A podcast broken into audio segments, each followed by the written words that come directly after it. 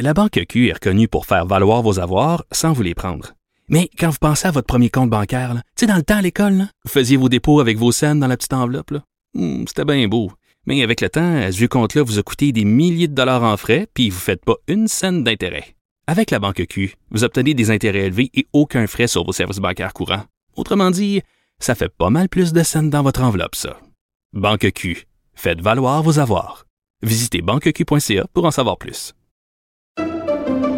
Pendant que votre attention est centrée sur cette voix qui vous parle ici, ou encore là, tout près ici, très loin là-bas, ou même très, très loin. Celle de Desjardins Entreprises est centrée sur plus de 400 000 entreprises partout autour de vous.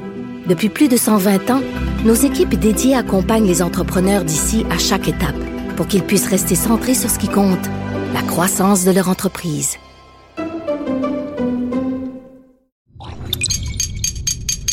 Cube Radio.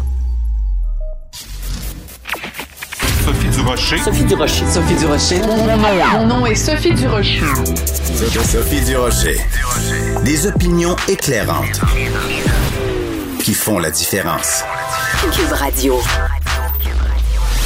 Bonjour tout le monde, bon mercredi. Vous avez sûrement vu passer cette information. Euh, le gouvernement Legault, donc, qui veut euh, refonder le système de santé euh, au Québec, qui en a bien besoin, et qui ouvre la porte, bien sûr, à une participation du privé on s'attendait bien sûr que du côté des, syndicats, ça, grogne, ça monte au créneau et ce soit les baguettes en l'air.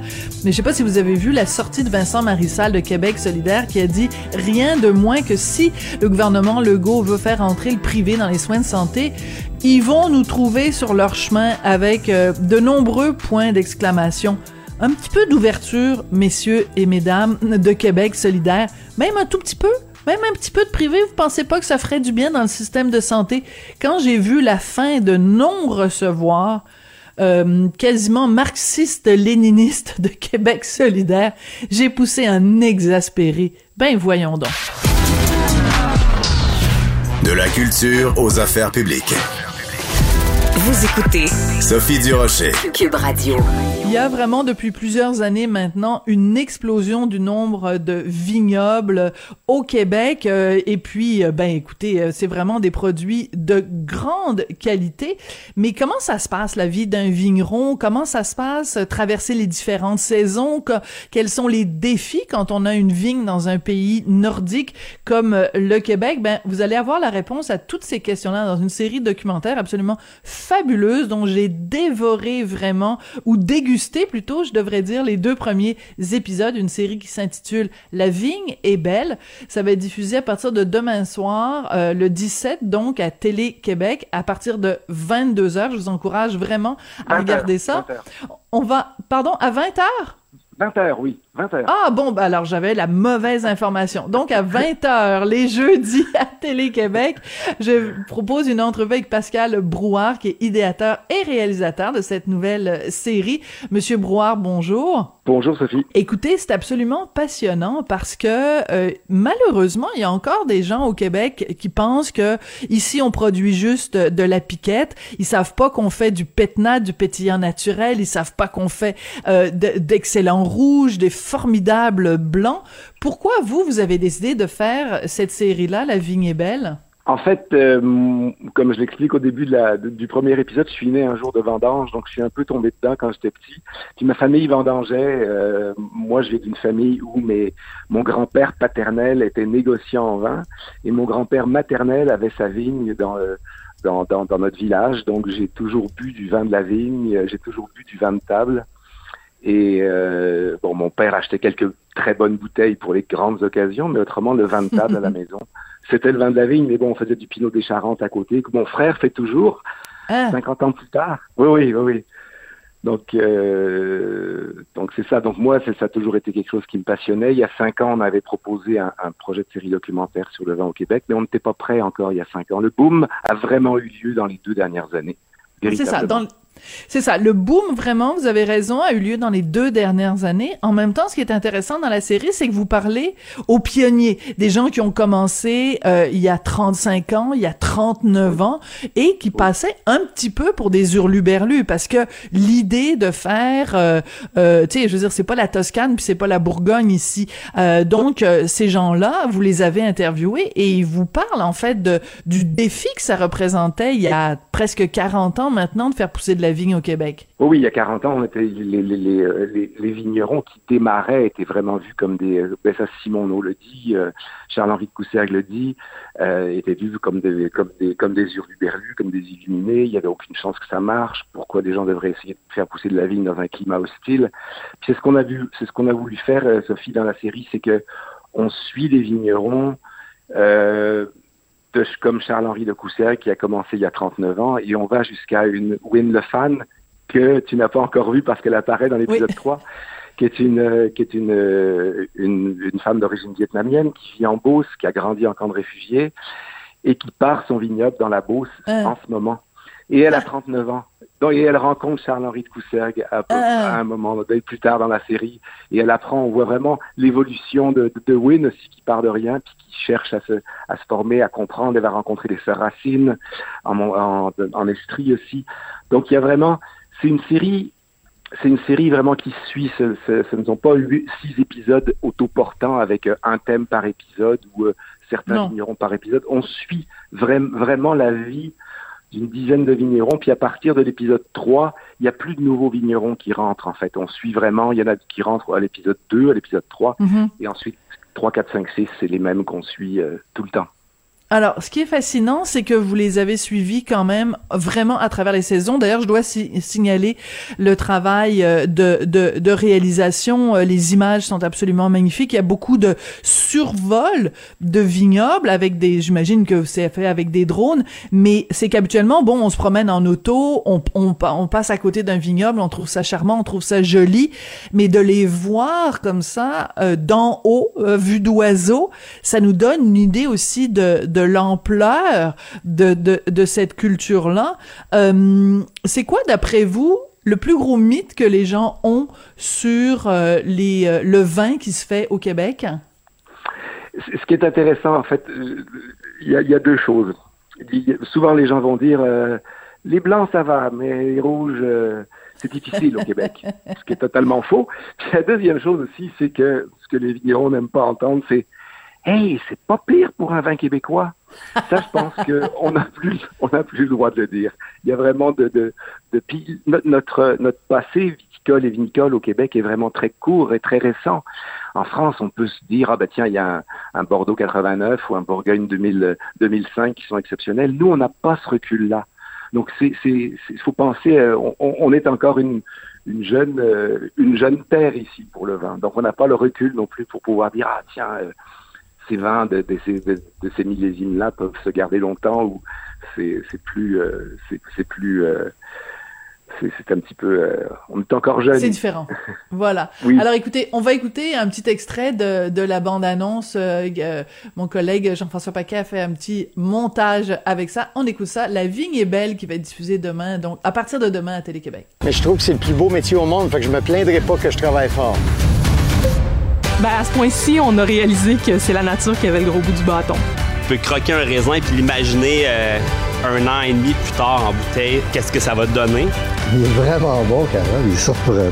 Le vin comme boisson et tout le thème qui vient avec, ça rime avec un mot, c'est le partage. Santé! Wow! La vigne est belle. Alors, il y a des moments, quand on suit donc les différentes euh, saisons, euh, bon, il y a des, énormément de défis. Et c'est drôle parce que bon, là, on est au, on est au mois de mars euh, en ce moment. Et pour euh, les, les, les vignerons, les mois de mars, mois d'avril sont des mois très euh, inquiétants parce que il y a le gel, un redout, ensuite le gel, il ils courent vraiment le risque de perdre complètement soit totalement leur production ou une partie de leur production? Oui, tout à fait. Tu vois, Sophie, ce qui s'est passé l'an passé, moi j'ai commencé à tourner en janvier. En janvier dernier, on voulait tourner justement des images des, vi- des vignobles en hiver pour avoir la neige Donc on a eu le go de Télé-Québec un peu plus tard, mais on avait commencé à tourner quand même pour avoir ces, pour témoigner du plein hiver. Et je te dirais que à partir du mois de mars-avril encore, si les gels sont encore normaux, les plus les gels les plus dangereux arrivent plutôt fin mai, à la pleine lune de mai. Ah oui.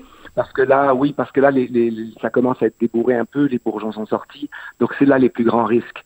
Euh, moi, tu vois, je suis parti tourner à un moment donné. Simon eau du vignoble, la Bauge, m'a dit Pascal, cette nuit, on part des feux. Lève-toi à 2 heures du matin, puis viens à la Bauge. Il faut que tu sois là à 2h30, 3 heures. je suis parti avec mon, avec mon, avec ma caméra, avec mon iPhone, en fait, et j'ai tourné des images qui sont au début de l'épisode 2, là, que vous avez Oui, je les ai vues, oui. Et c'est, des moments forts parce qu'il y a, il y a tout ce stress. Puis je dirais que les gels d'avril sont problématiques, mais les plus dangereux sont ceux de mai parce que la vigne est déjà pas mal avancée. Donc les risques d'être, les, les dommages risquent d'être plus grands encore. D'accord. Euh, ce qui est intéressant aussi, c'est euh, les caractéristiques euh, de, de, de ces de ces de ces vignerons-là. Ils ont une détermination, ils ont un amour évidemment de la vigne et un amour de la terre, du terroir. Euh, ce sont des agriculteurs à la base, donc il y a le côté vigneron, il y a le côté viticulteur et ces deux côtés-là euh, font appel à des qualités qui sont très différentes. Oui, tout à fait. Puis c'est sûr que même quand j'ai posé la question à, au, à Carole et Mario chez Negondo, à un moment donné, je leur dis, ben, est-ce qu'il y en a un qui sait qu'il bosse ici? Puis Mario a dit, oui. ben, moi, je m'occupe plus, euh, moi, je m'occupe plus de la vigne, puis Mario est plus dans le chai. Donc, c'est des, c'est des, euh, c'est des, euh, mais souvent, ils sont, ils sont peu nombreux à travailler dans les vignobles. Tu vois, je regarde chez Negondo, ils sont juste deux. Simon à la Bauge, lui, il a Steve, Steve au séjour qui vient le, qui vient l'aider, puis qui le, qui, euh, qui lui apporte de nouvelles idées. Euh, mais c'est euh, c'est vraiment un travail. De, il faut avoir une tête, faut avoir une tête dure. Oui. Faut être faut être fort pour faire ça parce que c'est pas comme c'est pas comme par ben j'ai rien contre les, les, les, producteurs les maraîchers qui travaillent sur tout l'été mais eux l'hiver ils doivent continuer puis comme ils ça. le disent souvent nous on, on fait du vin une fois par année si ta batch de, de, de, fromage rate, tu peux refaire du fromage le lendemain. Nous, si on rate notre coup, on est fait pour un an. Et si la nature mm. est, est, est, est, dure avec nous, si on gèle et qu'on perd 80% de nos récoltes, l'impact peut, peut être sur un an, deux ans, trois ans même. Les bourgeons peuvent être euh, mm. endommagés pour les deux, trois prochaines années suivantes, en fait. Il y a un autre aspect qui est extrêmement euh, important et euh, que qu'on voit surtout dans un des vignobles, c'est l'apport des travailleurs étrangers. Il y a des travailleurs qui viennent du Guatemala, qui viennent euh, du Mexique. Moi, j'avais pas réalisé, peut-être par euh, naïveté ou par euh, manque de, de, de connaissances, je l'admets tout à fait, que ces ouvriers agricoles-là étaient au Québec pendant huit mois sur les 12 mois que compte une année. Donc, ils font vraiment euh, partie de la famille. Là, sur le vignoble, ce sont les travailleurs essentiels. Je trouve c'est très important que vous montriez aussi cet aspect-là. Oui, c'était important. Puis d'ailleurs, dans la série, on, on les revoit. Là, ah oui? vous avez vu les deux premiers épisodes. Oui, oui, on va les revoir. Même, on va les revoir à l'épisode euh, un peu pendant les vendanges puis on, le, on les revoit au dernier épisode aussi. On, je, je voulais, c'était ma seule, mon seul regret, Sophie, par rapport à ça, c'est que j'aurais voulu les suivre chez eux, rentrer chez eux Mm. euh, les, pendant une journée, mais avec la Covid, on pouvait pas rentrer dans les non, c'est ça, à l'intérieur. Donc cette, euh, mais, mais je voulais absolument qu'ils témoignent, puis que, qui, qui racontent un peu ce qu'ils vivaient. C'est sûr que c'est c'est beaucoup de travail pour eux, mais euh, en même temps, la plupart ou tous disent que ben cet argent-là, on fait parfois 8 à 10 fois plus d'argent ici que ce qu'on ferait au Guatemala ou au Mexique. Donc, c'est c'est un, une aide financière à la famille qui est, qui est énorme aussi.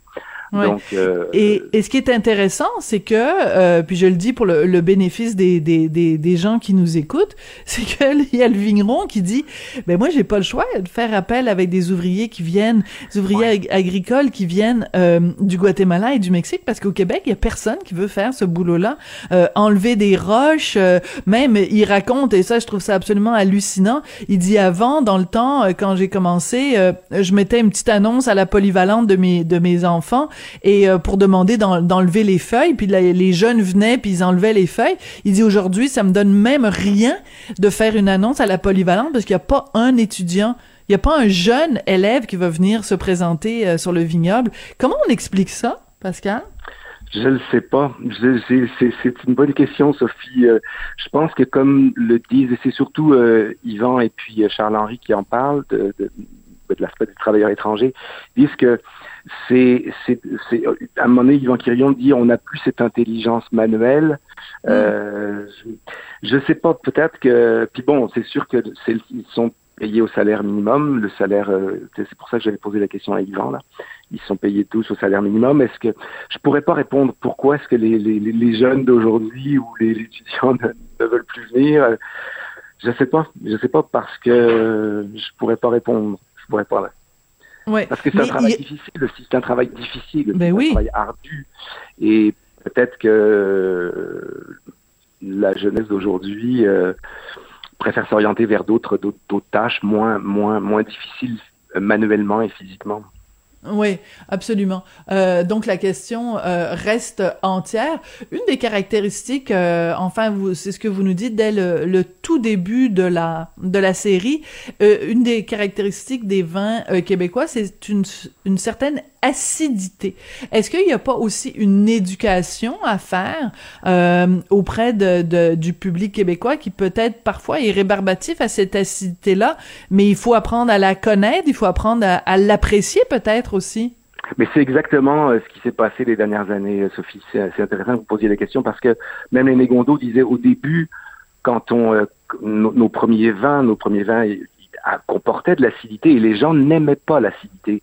Je pense qu'au Québec, au début, tu sais, il y a, il y a une dizaine d'années, on cherchait à retrouver des, euh, des, des tanins ou des textures ou des goûts qui s'apparentaient plus à des cépages, euh, à des, à, à, des vins européens. Tu sais. Et je pense que l'acidité, le goût pour l'acidité s'est développé avec euh, avec avec les vins nature aussi. Mm -hmm. Donc c'est, c'est, le Québec est en train de développer son propre, ses propres saveurs, son propre goût au niveau du vin. Mm. Et on commence à avoir notre originalité ici au Québec. Et, et je pense que c'est ce qui plaît. Puis les gens maintenant dégustent de plus en plus de sortes de vins. Avant, on allait acheter une bouteille de rouge ou une bouteille de blanc. Puis je pense que maintenant, avec euh, avec le, avec euh, avec euh, les, les, émissions culinaires, avec les avec la, la, présence des sommeliers dans les médias. Puis avec les voyages aussi, les Québécois ont beaucoup voyagé, donc ils ont appris à développer ce palais, oui. C'est ça. Fait qu'il y a vraiment un, on, on, développe vraiment un, on, j'ai, j'ai, j'ai une amie, ben, une amie avec qui j'ai travaillé sur la série, Capucine Powers, qui me disait, quelqu'un lui disait un jour, quand on commence à boire du vin, c'est comme c'est comme si on avait une bouche de bébé. Donc, quand on commence à boire du vin, on aime la vanille, le fût de chêne, tout ce qui est, euh, tout ce qui est très marqué. Mais à partir du moment où on commence à, à en boire plus, on se rend compte que, bah, moi, tout ce qui est vanille et fût de chêne, là, pour moi, c'est pas du vin, là, mais ça, c'est personnel. Et il faut quelquefois passer par là pour, pour commencer à apprécier le vin, puis à comprendre les nuances dans les goûts aussi. Oui. Mais c'est un travail de, de longue haleine. De longue, haleine.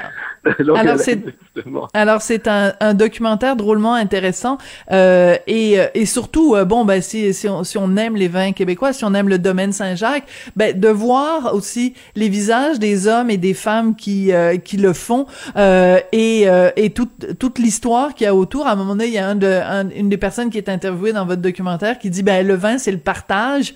C'est vraiment une très très belle démonstration de ça. Donc ben écoutez merci beaucoup pour cette série là, donc ça commence demain. Merci. Merci, ça. Moi, je voulais vraiment rendre hommage aux, aux, aux artisans d'ici. Puis je pense qu'on l'a fait jusqu'au bout parce que je voulais juste noter que souvent en documentaire ou en série documentaire, on utilise de la musique en canne, comme on dit. Oui. Mais dans cette série-là, c'est 100% de musique originale. C'est David Drury, euh, euh, le compositeur, qui l'a faite. Donc, on n'a pas du tout de musique en canne dans toute la série. Et ça, je suis content qu'on ait pu euh, rendre hommage aussi aux musiciens d'ici. Bon, ben alors vraiment le terroir québécois dans toute sa Le splendeur à tout à tous les niveaux. Puis vous, ben un québécois d'adoption, euh, c'est parfait oui, aussi. Oui, tout à fait. Oui. Merci beaucoup, Mais, Sophie. Merci, ça a été un plaisir. Pascal Brouard, donc, qui est euh, idéateur et réalisateur de cette série, vraiment, que je vous recommande à et regarder, évidemment, en dégustant un bon petit vin du Québec. Et oui, ces trois mots-là peuvent aller ensemble dans la même phrase. La Banque Q est reconnue pour faire valoir vos avoirs sans vous les prendre. Mais quand vous pensez à votre premier compte bancaire, tu sais, dans le temps à l'école, vous faisiez vos dépôts avec vos scènes dans la petite enveloppe. Hmm, C'était bien beau. Mais avec le temps, à ce compte-là vous a coûté des milliers de dollars en frais, puis vous ne faites pas une scène d'intérêt. Avec la banque Q, vous obtenez des intérêts élevés et aucun frais sur vos services bancaires courants. Autrement dit, ça fait pas mal plus de scènes dans votre enveloppe, ça. Banque Q, faites valoir vos avoirs. Visitez banqueq.ca pour en savoir plus. Pendant que votre attention est centrée sur cette voix qui vous parle ici, ou encore là, tout près ici, très loin là-bas, Celle de Desjardins Entreprises est centrée sur plus de 400 000 entreprises partout autour de vous. Depuis plus de 120 ans, nos équipes dédiées accompagnent les entrepreneurs d'ici à chaque étape pour qu'ils puissent rester centrés sur ce qui compte, la croissance de leur entreprise. Sophie Durocher. Une femme distinguée qui distingue le vrai du faux. Vous écoutez Sophie Durocher. On vous l'avait dit hier, euh, notre collègue Marie-Claude Barrette, qui est habituellement avec nous euh, tous les jours, euh, n'est pas disponible aujourd'hui. On va la retrouver demain. Mais ne vous inquiétez pas, on a une excellente chroniqueuse pour vous aujourd'hui, Karine Gagnon, chroniqueuse et journaliste émérite au Journal de Québec, que vous pouvez lire aussi, bien sûr, dans les pages du Journal de Montréal. et une collègue débatteuse, on débat ensemble régulièrement. sur les ondes de TVA LCN à l'émission de Denis Lévesque du vendredi. Bref, Karine, bonjour, ça fait plaisir de te retrouver. Bonjour Sophie, plaisir à partager. Écoute, euh, ces temps-ci, euh, le gros dossier à Québec, c'est le dossier du tramway. Euh, je te lisais au cours des dernières heures et écoute, tu sembles trouver que la présente administration gère beaucoup mieux le dossier du tramway que l'administration précédente. Oui, ben effectivement, hein, on, a dit souvent que M. Labo m'avait mis du temps à embarquer dans, dans l'idée d'un tramway. Ça a fait en sorte que le projet a beaucoup traîné et qu'il avait l'air d'y croire par, par bout euh, à moitié. Puis ça, ben, c'est certain que quand tu n'as pas une adhésion euh, au top, là, parce qu'à Québec, il n'y a mm. pas une grosse culture de transport en commun. Hein. Euh, on dit souvent, mais Québec est la seule ville au pays de 500 000 habitants et plus qui n'a pas de réseau structurant lourd. Mm. Donc, ça, ça prenait un politique qui, mettait toute son énergie et on n'a pas senti ça de la part de M. Labaume, là, comme par exemple dans le dossier de l'amphithéâtre à l'époque. Mais là, avec le maire Bruno Marchand, euh, moi, ce que je vois, c'est, quelqu'un qui croit vraiment. Euh, le, transport en commun, là, ça fait partie de comment je dirais, de, de ses valeurs. Euh, c'est quelque chose qui va développer la ville d'une façon euh, absolument euh, fantastique. Et ça, c'est quelque chose qui n'a pas beaucoup été mis en lumière. Et je trouve que M. Marchand se, se, débrouille beaucoup mieux. Et aussi, plus, on le sent plus ouvert à répondre à toutes les questions, à répéter, hein, parce que c'est complexe ce genre de projet-là. Il y a énormément d'informations. Même nous, des fois, on, on a l'impression que c'est du réchauffé, mais on se dit non il faut parler à, aux auditeurs, aux lecteurs, aux lectrices. Bien sûr. Euh, il faut se rappeler que qu'il y a plein d'aspects euh, bon, qui, qui sont peut-être pas clairs pour eux, puis il faut reprendre. Alors, on sent ce souci-là de la part de Bruno Marchand là, de bien expliquer, de clarifier le projet. Puis je pense que c'est important parce que, comme tu le sais, Sophie, parce que bon, tu as, fait de la radio aussi à Québec, et puis le projet de tramway, euh, il y a plein de mythes et de désinformations qui circulent depuis des années. Euh, puis ça continue. Euh, puis on a senti hier que M. Marchand était vraiment fâché de ça. Il a fait une sortie sentie là, pour remettre ah, les oui. pendules à l'heure. Oui, sur plusieurs aspects, euh, bon, dont la coupe d'arbres, parce qu'on a l'impression que Québec va être défiguré avec la de, de oui, mais c'est certain qu'on essaie de limiter au maximum, mais c'est sûr qu'à un moment donné, euh, quand tu construis Ben des oui. infrastructures comme ça, ben ça- c'est inévitable. Oui, c'est ça. Puis à un moment donné, on peut pas faire d'omelette sans, sans casser deux. Et de toute façon, euh, même si on coupe euh, des arbres pour euh, faire le tramway, ce sera jamais aussi laid ou aussi défigurant que le REM de l'Est, là, qui est en train de se préparer pour Montréal. Même dans la deuxième mouture, c'est d'une mocheté absolument incommensurable. Donc, on parle Ben, pas de ça à Québec, là. On n'est pas en train de défigurer Québec, là. Absolument pas. Puis le maire euh, hier disait euh, il faut rappeler que au terme là, de l'aménagement du tramway, en fait, il va y avoir plus d'arbres que que- qu'avant parce qu'on va replanter 20 arbres pour pour pour un. Alors, puis on va végétaliser 35% aussi de, des, du, tracé, hein, en mettant bon gazonnement, des toitures végétales, toutes sortes de trucs comme ça qu'on nous montrait hier. C'était bien intéressant de voir. Et puis ça, ben souvent les gens sont pas conscients de ça. Hein. Ils ont l'impression que ça va être une infrastructure grise et beige et que ça sera ça sera vraiment pas beau. Mais quand on on voit d'autres projets dans le monde, il y a moyen de faire quelque chose de vraiment intéressant, puis d'embellir la ville, puis de rendre ça convivial, hein, parce que c'est le but avec un, réseau de transport euh, comme ça. Absolument. Et euh, je veux revenir sur quelque chose que tu viens de dire, euh, Karine, parce que je trouve ça très important. Et euh, parce que, bon, honnêtement, moi, ça m'avait échappé, cette information-là. Tu nous dis que c'est la que Québec est la seule ville au Canada de 500 000 habitants et plus qui a pas vraiment un système de transport structurant. Je pense c'est l'expression que, que tu as utilisée. Donc, c'est important de, de... Parce que je trouve que par, parmi justement les mythes et la désinformation qui a euh, sur euh, tout ce qui a à voir avec le transport et Québec, là, c'est euh, une méconnaissance des, des enjeux. Donc là, tu viens bien de nous resituer quand même le contexte où ben il y a aucune raison pour que les habitants de Québec aient pas le droit, eux aussi, à des transports en commun qui soient efficaces, réguliers et, et intéressants. Oui, absolument. Puis c'est d'autant plus important qu'aujourd'hui, si une ville veut tirer son épingle du jeu, veut être attractive, euh, veut attirer des jeunes, euh, des jeunes familles, des jeunes travailleurs, des immigrants, euh, puis en, en manque à Québec, on le sait, bien, s'il n'y a pas de, de, de, système de transport en commun qui est efficace, puis on va se dire, il n'y en a pas à Québec, là, vraiment mm-hmm. pas, euh, ben ça se peut pas là, tu peux pas développer ta ville, ta région de, de manière adéquate. Ça, ça a souvent été dit, mais on a l'impression parfois là que c'est que, que c'est, je sais pas là, c'est c'est le genre minimiser. Oui. Ouais, c'est vraiment particulier là. Tu sais, il y, a toutes sortes de mythes là aussi sur euh, qui circulent sur les fils.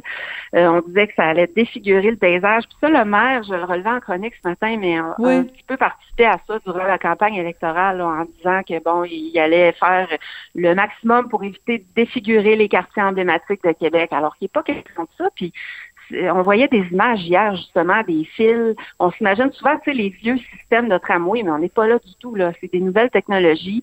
Les fils, on s'organise pour qu'ils soient le moins apparents possible. Aussi, il y a un effort au niveau, tu sais, des services, euh, euh, bon, euh, de, de, téléphone et tout ça, là, qui nécessitent des fils. On va réunir tous ces services-là pour avoir moins de, de de, de, poteaux puis de fils qui passent en ville. Alors, il y, a, toutes sortes d'efforts qui sont faits, mais il y a encore de la désinformation à l'effet de dire, ben, il faudrait que ce soit enfoui.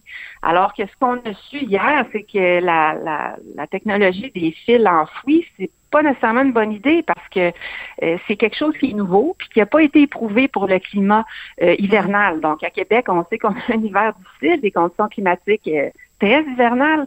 On en voit de toutes les couleurs. Alors, est-ce que c'est vraiment une bonne idée d'essayer de, une nouvelle technologie, euh, de la roder, comme on dit chez nous? Euh, vraiment pas certaine. Alors, c'est pour ça que la ville, il va pas euh, avec ça. Donc, tu vois, ça permet de, faire le point sur toutes sortes d'aspects comme ça que les gens connaissent pas nécessairement. Et euh, tu disais tout à l'heure, et c'est un très très bon argument de dire que euh, justement, si on veut euh, attirer des familles, des jeunes euh, et, et, des immigrants, enfin tous les éléments, et puis des gens pour des, des, des, entreprises, ça prend un, système de transport efficace. Et je te dirais, à fortiori, donc encore plus maintenant avec le prix de l'essence. tu sais, je veux dire, quand il faut que tu quand tu fais le plein à 2 dollars le litre pour te rendre à ton travail, ben s'il y avait un système de transport efficace, ce serait un sacré, euh, un sacré avantage pour la ville de Québec. J'inviterais tout le monde. Tu sais, moi, je, je sais pas si tu le sais. Moi, je suis née à Bordeaux, en France, et euh, c'est une ville où euh, il y a un système de,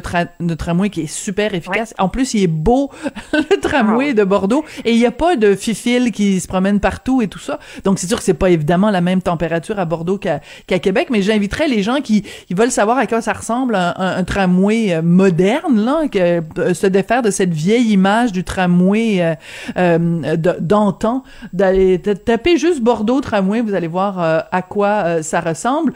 écoute, c'est peut-être un petit peu un petit peu tôt, mais écoute, je sens de toute façon depuis l'arrivée de, Bruno Marchand dans différents dossiers quand il y a eu les manifestations des camionneurs à Québec, euh, sais, dans différents dossiers, je trouve que c'est il vraiment il tire très très bien son épingle du jeu. Il est assez impressionnant d'aplomb. Euh, Monsieur Marchand, puis Dieu sait qu'il y avait des bottes quand même assez euh, assez grandes à chausser là.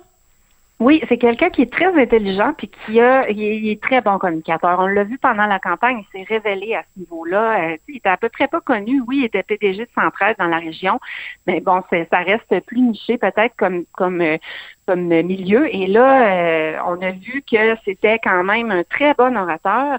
Et ça, c'est très aidant pour pour différents dossiers là qui sont plus difficiles à, à communiquer, comme celui du tramway. donc, oui oui, et comme tu dis, il y avait des, des chaussures, euh, il y avait d'importantes euh, chaussures à, à, chausser après le départ de, de Juste Labonde qui avait été là pendant quand même 14 ans, qui était très aimé un peu partout au Québec, qui était très connu, mais on a vu, euh, si tu as remarqué aussi, que M. Marchand est souvent invité à Montréal dans différentes émissions, donc ça, ça semble être être sur la bonne voie pour lui. Est quand même minoritaire. Hein? Ça a été une victoire euh, à l'arraché.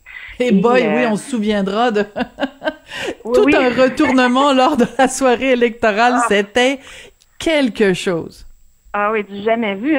On a, pensé pendant longtemps que ce serait, euh, ce serait son adversaire qui deviendrait mairesse. Ça a même été annoncé. Alors, alors donc, je pense qu'il réussit bien effectivement à tirer son épingle du jeu, puis il faudra voir là, comment il va parvenir à faire euh, dans le dossier du tramway, accepter le, le, dossier. Hein, les derniers euh, sondages donnaient un appui de 41% donc c'est très bas. Mais c'est pas étonnant parce que comme on dit, tout ce qui traîne se salit. Alors dans le cas du tramway, euh, on peut pas on peut pas trouver meilleur exemple. C'est drôle parce que quand tu parlais tout à l'heure, m'est venu en tête cette expression-là, qui est en effet euh, tout à fait euh, appropriée. Écoute, je pense à ça. Euh, donc, fille de Québec, cadre au journal de Québec. Évidemment, une grosse nouvelle à Québec, c'est le départ de, de Peter Simons de, de l'entreprise qui porte son nom. Bon, il, il, passe le flambeau évidemment à Bernard Leblanc, mais écoute, on peut pas se promener à Québec sans voir des, des la marque de, Peter Simon. Je pense entre autres à la à la fontaine qui y a devant l'Assemblée nationale, qui est un cadeau de Monsieur Simons à la, à la ville de Québec. Les boutiques Simons, à quel point c'est important pour la ville de Québec. C'est un monsieur respecté, adoré, si je me trompe pas, euh, euh, à Québec, Monsieur Simons. Ah, absolument. Puis c'est vrai, ça, tu as raison de le souligner. La fontaine de Tourny qui est installée devant l'Assemblée nationale euh, que M. Simons va faire à la ville et qui est allé chercher à Bordeaux. Hein, oui, c'est drôle, hein? Oui, c'est ça. oui, c'est ça. Il l'a trouvé, il l'a ramené ici. Puis moi, je, je suis allée à Bordeaux, j'ai utilisé le tramway aussi, puis j'ai vu ces fontaines-là. Puis que ça donne comme résultat est extraordinaire. Alors oui, c'est un cadeau euh, fantastique qu'il a fait. oui, c'est quelqu'un d'apprécié. Et c'est aussi que, tu sais, ça fait quand même 182 ans, puis cinq générations que c'est les hmm. Simons qui opèrent le magasin qui porte leur nom.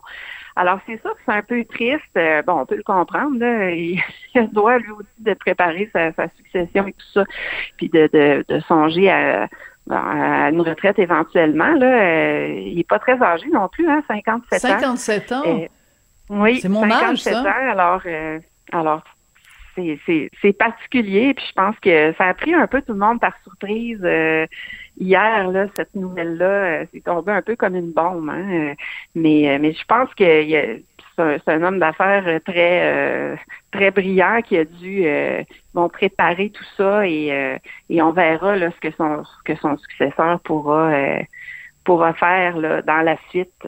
Absolument. Donc, euh, j'étais pas prévu qu'on parlait de ça, mais je me dis, écoute, c'est tellement un événement ah. important à Québec, c'est difficile de, de passer de passer euh, à côté. Écoute, euh, Karine, euh, comme journaliste, évidemment, on est tous touchés par des atteintes à la, à la, liberté de presse quand il y a des, tu sais, la fameuse inform la fameuse expression de, de fake news. Ben Dieu sait qu'il y en a de contrôle de l'information par la Russie dans le dossier de l'Ukraine. Euh, T'as écrit là-dessus récemment aussi sur la, la machine de propagande de Poutine. Euh, euh, on, ne mesure pas, si on n'est pas peut-être dans ce milieu-là, à quel point, euh, en temps de guerre, l'information est le nerf de la guerre. Oui, c'est surprenant parce que, euh, tu sais, on se dit souvent, euh, bon, euh, c'est pas, pas comparable là, en termes de drame quand même, là, mais, mais tu sais, quand il y a eu la Seconde Guerre mondiale, extermination de, de, Juifs, on se disait, aujourd'hui, ça pourrait plus se reproduire. Mais quand on voit ce qui se passe en Russie, de la, la manière dont on arrive quand même à contrôler l'information, on se dit, ben, peut-être que ça pourrait arriver encore, tu sais, que, que que l'information ne circule pas et malgré tous les moyens technologiques, les médias sociaux, euh, c'est quelque chose qui dépasse un peu l'entendement pour de nos yeux d'occidentaux. Et puis, euh, on se rend pas compte à quel point aussi, euh, ben là, ça, ça nous tape d'en face, comme on dit, mais à quel point ça a été installé de longue date. Hein. Ça, fait, ça fait plus de 20 ans là, que Poutine met ça en place tranquillement. Puis là, il est allé jusqu'à éliminer tous les médias euh, indépendants. Je sais pas, tu as sûrement vu la, rédactrice en chef qui a fait une apparition euh, derrière la lectrice de nouvelles. C'est épouvantable. Là. Ça prend du courage parce qu'on voit le sort qui est réservé hein, à ceux qui osent euh, manifester euh, leur désaccord avec cette guerre-là. En fait, ils n'ont pas le droit non plus de parler de guerre. Mm-hmm. Et puis on voyait même un, jeune homme cette semaine qui se tenait euh, à Moscou avec une feuille blanche, puis les policiers ont dit qu'est-ce que tu fais? Bon, puis lui il disait ben j'ai juste une feuille blanche, je suis là, je suis debout. Puis ils l'ont obligé à, à s'en aller, puis ils l'ont il arrête les gens pour des, choses comme ça. Alors, c'est, on se dit, on pense qu'aujourd'hui, on est mieux équipé que jamais pour faire circuler l'information, mais la pandémie nous a donné un exemple que la déformation, euh, la désinformation, pardon, mm. euh, pouvait abondamment circuler. Puis là, on a un nouvel exemple avec euh, malheureusement cette guerre-là. Absolument. Et comme dit la phrase célèbre, le premier, la première victime de la guerre, c'est la vérité. The first casualty of war is truth. Puis je le dis en anglais parce que la personne qui l'a dit l'avait dit en anglais. Je pense que c'est Edward Morrow, je suis pas certaine, mais euh, en effet, c'est pour ça que c'est important euh, le, le, travail que les journalistes font sur place, que les reporters font sur place. Karine, merci beaucoup d'être venue euh, partager toutes ces réflexions avec nous. Puis, ben, c'est pour quand le tramway? En quelle année on va pas prendre le tramway à Québec? Ah, là, on est rendu en 2028 pour la mise en service. Alors euh, oui, on va pouvoir dire que je vais avoir passé une bonne partie de ma carrière à écrire sur ce projet-là. C'est vrai. C'est quand même assez fou, hein. Ouais, absolument, absolument. C'est un projet de, de, longue haleine, comme on dit. Merci beaucoup, euh, Karine. Karine Gagnon, donc euh, chroniqueuse et cadre au Journal de Québec, que vous pouvez lire aussi, bien sûr, dans les pages du Journal de Montréal. Merci beaucoup, Karine. Eh, merci, Sophie. La Banque Q est reconnue pour faire valoir vos avoirs sans vous les prendre. Mais quand vous pensez à votre premier compte bancaire, tu sais, dans le temps à l'école, vous faisiez vos dépôts avec vos scènes dans la petite enveloppe. Hmm, c'était bien beau. Mais avec le temps, ce vieux compte-là vous a coûté des milliers de dollars en frais, puis vous ne faites pas une scène d'intérêt. Avec la Banque Q, vous obtenez des intérêts élevés et aucun frais sur vos services bancaires courants. Autrement dit, ça fait pas mal plus de scènes dans votre enveloppe, ça. Banque Q, faites valoir vos avoirs. Visitez banqueq.ca pour en savoir plus. Pendant que votre attention est centrée sur vos urgences du matin, vos réunions d'affaires du midi, votre retour à la maison ou votre emploi du soir, celle de Desjardins Entreprises est centrée sur plus de 400 000 entreprises à toute heure du jour. Grâce à notre connaissance des secteurs d'activité et à notre accompagnement spécialisé, nous aidons les entrepreneurs à relever chaque défi pour qu'ils puissent rester centrés sur ce qui compte, le développement de leur entreprise. Avertissement. Cette émission peut provoquer des débats et des prises de position pas comme les autres. Vous écoutez Sophie Durocher. Vous connaissez Gabrielle Caron comme humoriste, vous la connaissez aussi comme animatrice d'un balado qu'on retrouve sur le site de Cube Radio, le balado J'ai fait un humain, où Gabrielle interview euh, des femmes qui ont donné naissance dans toutes sortes de circonstances, à toutes sortes d'âges différents. D'ailleurs, je comprends pas pourquoi j'ai jamais été interviewée à ce balado-là. Je referme la parenthèse. Mais Gabrielle Caron, euh, c'est aussi l'auteur d'un livre qui s'intitule Tiens, comme c'est drôle de hasard, j'ai fait un humain. Elle est au bout de la ligne, Gabrielle Caron, bonjour. Bonjour. Bonjour Gabriel. Écoute, on a l'impression que tu t'es fait donc maintenant une spécialité de parler de cette expérience humaine complètement extraterrestre qui est euh, de fabriquer un être euh, humain. Donc, à quand les t-shirts, j'ai fait un humain, à quand les tasses à café, j'ai fait un humain, à quand les, euh, les smoothies, j'ai fait un humain? Je sais pas, est-ce que ça va être une, une PME, j'ai fait un humain, Gabriel Caron? ben, je vise l'empire, en fait. Donc, Pierre-Carl n'a qu'à bien se tenir. Alors, écoute, j'ai lu euh, le livre. Écoute, c'est absolument euh, charmant parce que tu nous racontes donc la fois où toi, les deux fois où toi tu as fait euh, un humain. Pourquoi c'est important pour toi de partager comme ça sous forme de livre cette expérience humaine particulière? Ben, en fait, c'est que, tu sais, dans le balado, comme tu l'as mentionné, on, on parle vraiment d'accouchement. On se concentre vraiment sur ce moment qui est excessivement fort et excessivement varié selon les mamans. Mais être un parent, être une mère, ça commence pas quand on accouche. Ça commence bien, bien, bien, bien, bien avant. J'ai envie de dire que la maternité commence à partir du moment où on se sent prête et où on a le goût de tomber enceinte. Donc, j'avais vraiment envie de parler du parcours hmm. parce qu'il y a plein d'étapes, il y a plein de moments importants. Puis aussi en balado, tu sais, on a une trentaine de minutes. Des fois, on peut étirer ça jusqu'à 45. Mais moi, j'aime ça parler. dans un dans un livre, je sentais que je pouvais vraiment là prendre mon temps, faire des parenthèses, des fois expliquer la genèse de telle telle idée, tel sentiment. Donc, dans un livre, on peut vraiment respirer et vraiment parler, parler, parler, parler et tout raconter sans rien cacher. Absolument. Et quand j'ai fait la liste des choses que tu fais au tout début, j'aurais dû également mentionner que tu es chroniqueuse à l'émission de ma collègue Geneviève Petersen. Geneviève Petersen que tu as aussi interviewé dans le balado où elle raconte son, accouchement. Donc, tout est dans tout. Écoute, euh, comme tu es humoriste, évidemment, il y a beaucoup d'humour dans ton livre. Euh, un truc qui m'a beaucoup, beaucoup fait rire parce que je peux tellement, et je pense que toutes les femmes qui nous écoutent, qui ont déjà donné naissance à un être humain, vont comprendre. Euh, tu dis que euh, quand t'étais enceinte, euh, qu'il y a évidemment toujours des gens qui viennent te voir pour te demander est-ce que je peux flatter ta bedaine? Et que ta réponse préférée c'est tu peux flatter mon ventre si je peux flatter le tien. Écoute, j'aurais tellement aimé avoir cette réplique là dans le temps où j'étais enceinte de mon fils. Euh, L'humour, c'est une bonne façon de désamorcer parfois euh, des situations euh, qui peuvent être désagréables ou qui peuvent être malaisantes quand on est en, quand on a un enfant. Ben oui, tout à fait. Et puis, euh, tu sais, j'aborde quand même dans le livre des, des thèmes qui sont très personnels, qui sont très profonds. Tu sais, je pense entre autres à mon postpartum, moi, qui a été excessivement difficile mais ça permet de justement respirer à travers tout ça. Ça permet de dédramatiser aussi. Puis l'objectif, c'était vraiment de montrer que oui, la maternité, c'est beau, c'est le fun, c'est doux, mais ça peut aussi être excessivement challengeant, excessivement confrontant aussi.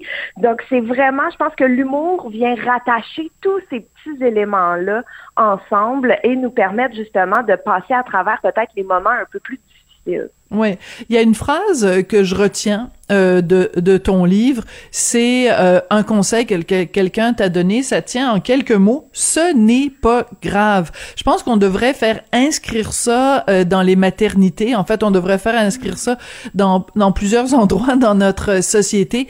C'est pas grave si ton chum, il revient à la maison puis il a pas la bonne sorte de couche, d'essayer de dédramatiser tout ça.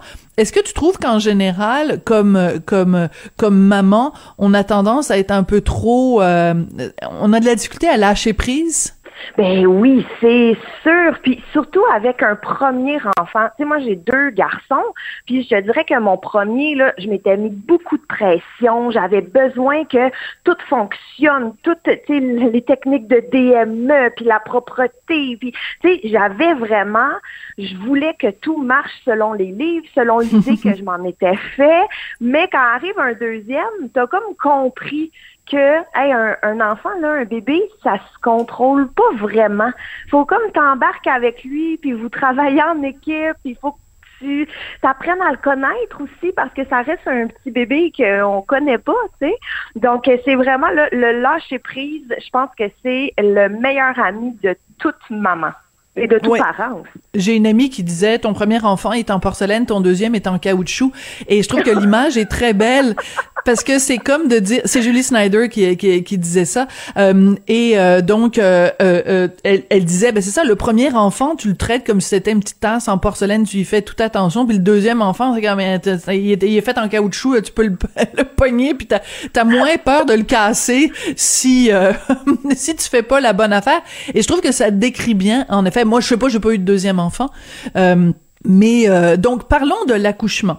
Parce que moi j'ai adoré être enceinte. Les neuf mois j'ai adoré ça. J'ai détesté euh, l'accouchement et j'ai adoré la seconde où l'enfant paraît et à partir de là c'est un bonheur sans nom. Mais j'ai adoré avant j'ai adoré après mais j'ai vraiment pas aimé pendant. Toi c'est une expérience complètement différente eh ben là, moi j'ai plein de questions à te poser, Sophie. T'auras pas le choix de venir à mon balado, hein. C'est une invitation officielle que je te fais là. t'es pas obligé, t'es pas obligé. mais non, mais j'ai plein de questions pour toi. Mais effectivement, moi ça a été l'inverse. La grossesse a quand même bien été. Euh, le postpartum a été excessivement difficile. Puis j'en parle dans mon livre aussi. Là, ça a été oh des semaines et des semaines, pour pas dire des mois, euh, excessivement durs. Mais l'accouchement comme tel, là, moi, je referais ça demain matin, sans problème. J'ai tout aimé. OK, moi, je suis sans mots. C'est comme quelle partie d'être écartelé puis de, de déchirer puis de se faire recoudre? Je veux dire, vraiment là, excuse-moi de donner des détails comme ça, mais enfin bon, bref. Écoute, chacune chacune son son son expérience, mais euh, mais c'est ça qui est intéressant aussi, c'est qu'il n'y a pas deux. Je vais faire un, euh, euh, j'ai paraphrasé Jean Lapointe qui disait il y a pas deux chansons pareilles là, mais il n'y a pas deux accouchements pareils. Il y a pas deux. Puis même la même femme qui t'accouche, ma mère a accouché cinq fois, il y a pas un enfant qui s'est présenté de la même façon, là? Ben non, c'est ça. Puis c'est ça que j'aime aussi du balado, c'est que, sais, je peux avoir cinq histoires de femmes qui ont toutes accouché à l'hôpital dans leur trentaine en prenant l'épidurale, mais il n'y a aucune histoire qui va se passer de la même façon, même si la prémisse, même si le lieu est identique, parce que, ben, des fois, on va se rappeler un certain détail, des fois, euh, ça s'est pas passé comme on voulait, des fois, c'est incroyable. Les histoires d'accouchement, là, je trouve que c'est vraiment une boîte de Pandore puis je trouve ça le fun aussi d'entendre des femmes en parler. Tu sais, je trouve mhm. que ça devient très, euh, j'ai juste le mot empowering en tête avec mon terrible accent anglais, mais tu sais, il y a vraiment, il y a quelque chose de super puissant. Là. Oui, c'est ben, c'est pour ça c'est pour ça que le titre est très fort. J'ai fait un humain. Puis c'est pas tu sais on n'est pas là en train de se péter les bretelles, mais il reste quand même que c'est c'est c'est l'expérience la plus euh, t'es comme un dieu tu, crées un être humain. C'est quand même, c'est capoté. Il n'y a pas d'autre mot. Et euh, moi, c'est ce moment-là, la, la, la, la demi-seconde où l'enfant n'est pas là, l'enfant est là. Cette, cette demi-seconde-là où le temps est suspendu, où tu passes de je suis juste moi, moi et moi, et on est deux. En fait, on est trois euh, avec le papa. Mais c'est inoubliable, vraiment là. C'est euh, des moments extraordinaires. Écoute, euh, dans la dans la section euh, rigolote, je veux pas vendre tous les punchs de ton livre, mais quand même, il faut faut donner le goût aux gens aussi de sortir puis d'aller l'acheter. Donc euh, quand tu fais ta première euh, échographie, tu es, une très bonne journaliste parce que tu poses la question à la technicienne en, échographie, tu lui demandes euh, c'est quoi la chose la plus euh, bizarre qui vous soit arrivée? Alors je te laisse raconter ce qu'elle t'a répondu. Ben oui, en fait, euh, la, chose la plus bizarre qu'elle a vécue, et elle m'a dit que c'était pas arrivé une seule fois dans sa carrière, c'est arrivé à quelques reprises. Un papa qui, lors de l'échographie, réalise qu'il n'est pas le papa de l'enfant qui est là parce que, bon, par exemple, si bébé doit naître à telle date, on remonte de neuf mois. Oups, j'étais pas là il y a neuf mois à telle date. Donc, ça donne des merveilleuses scènes. Oui, c'est ça. Entre, futurs parents.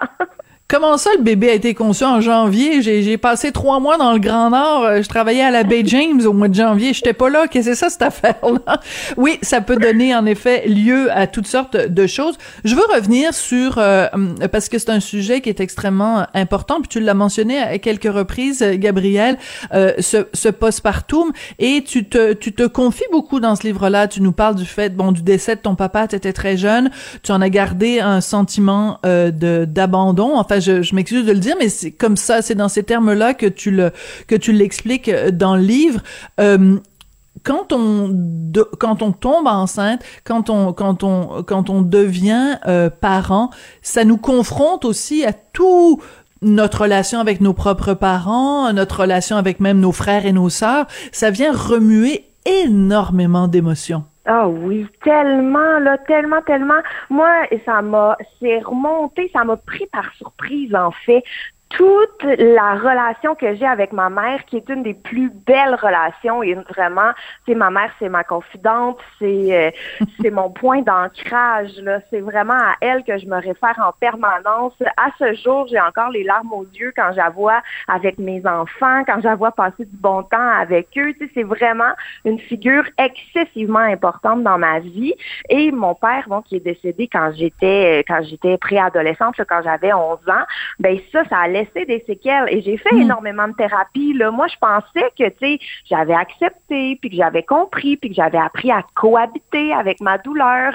mais c'était réglé. Enceinte, oui, exact. Mais en étant enceinte, tu sais, en là, là, quand c'est moi qui va prendre le rôle de parent, ben inévitablement, il y a plein de questionnements qui sont remontés, il y a plein d'anciennes peurs qui sont remontées aussi, hmm. et ça, ça m'a vraiment euh, déstabilisée. Puis on s'attend pas à ça, là. On parle pas de ça d'un cours prénataux, là. Ça se peut que vos traumatismes d'enfants s'en reviennent, tu sais. Donc, il faut vraiment être à l'écoute de soi, je pense. C'est pas dans le petit livre du gouvernement, comment il s'appelle encore? Euh? Ah, de bien mieux vivre avec mon enfant de zéro voilà. Oui, il y a, bien des sections de différentes couleurs, mais euh, le bout, euh, vous allez euh, pleurer toutes les larmes de votre corps en vous en, pensant à la façon dont vos parents vous ont élevé. Ça, c'est pas écrit dans le dans le dans le mieux vivre. Gabriel, je vais finir avec une une une dernière question. Pourquoi les gens devraient acheter ton livre? Oh, mais parce qu'il est tellement beau, il est tellement doux, il fait du bien. Mais vraiment, tu sais, c'est un livre, là, j'aime l'appeler mon troisième bébé, en fait. Ah, c'est bien dit. Euh, oui, mais c'est vraiment là, j'ai eu énormément de plaisir à l'écrire, mais je pense aussi qu'en le lisant, il va faire du bien. Que vous soyez enceinte, que vous ayez eu des enfants, que vous en ayez pas, et que vous questionner à savoir si vous en voulez, c'est vraiment la maternité de façon sincère. Il n'y a pas de bon ou de méchant, il n'y a pas d'endroit où je fais culpabiliser personne. C'est vraiment juste une belle histoire, honnête, sincère, puis c'est doux, puis c'est beau, puis ça se donne bien dans un shower. oh, c'est bien dit, ça, c'est bien dit. Puis écoute, euh, avant là, dans l'ancien temps, euh, on avait tout un réseau de femmes autour de nous. Il y avait les tantes, les cousines, on était tous, euh, tout le monde vivait ensemble, quasiment collés les uns sur les autres. Puis on avait justement une, une tante ou une cousine ou une, une nièce qui nous parlait de ce que c'était accoucher. Ben, on n'a plus ce réseau-là. Alors, ça prend des Gabriel Caron qui écrivent des livres pour nous, pour nous parler de ça. Merci beaucoup, Gabriel. Ça a été un plaisir de te parler. Merci.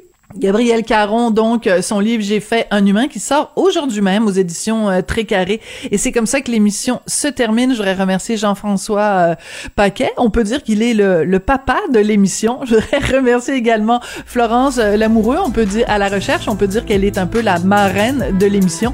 L'émission, ben, c'est notre bébé. Alors, merci à vous d'être les, les gardiens, peut-être, de l'émission. On se retrouve demain. Radio.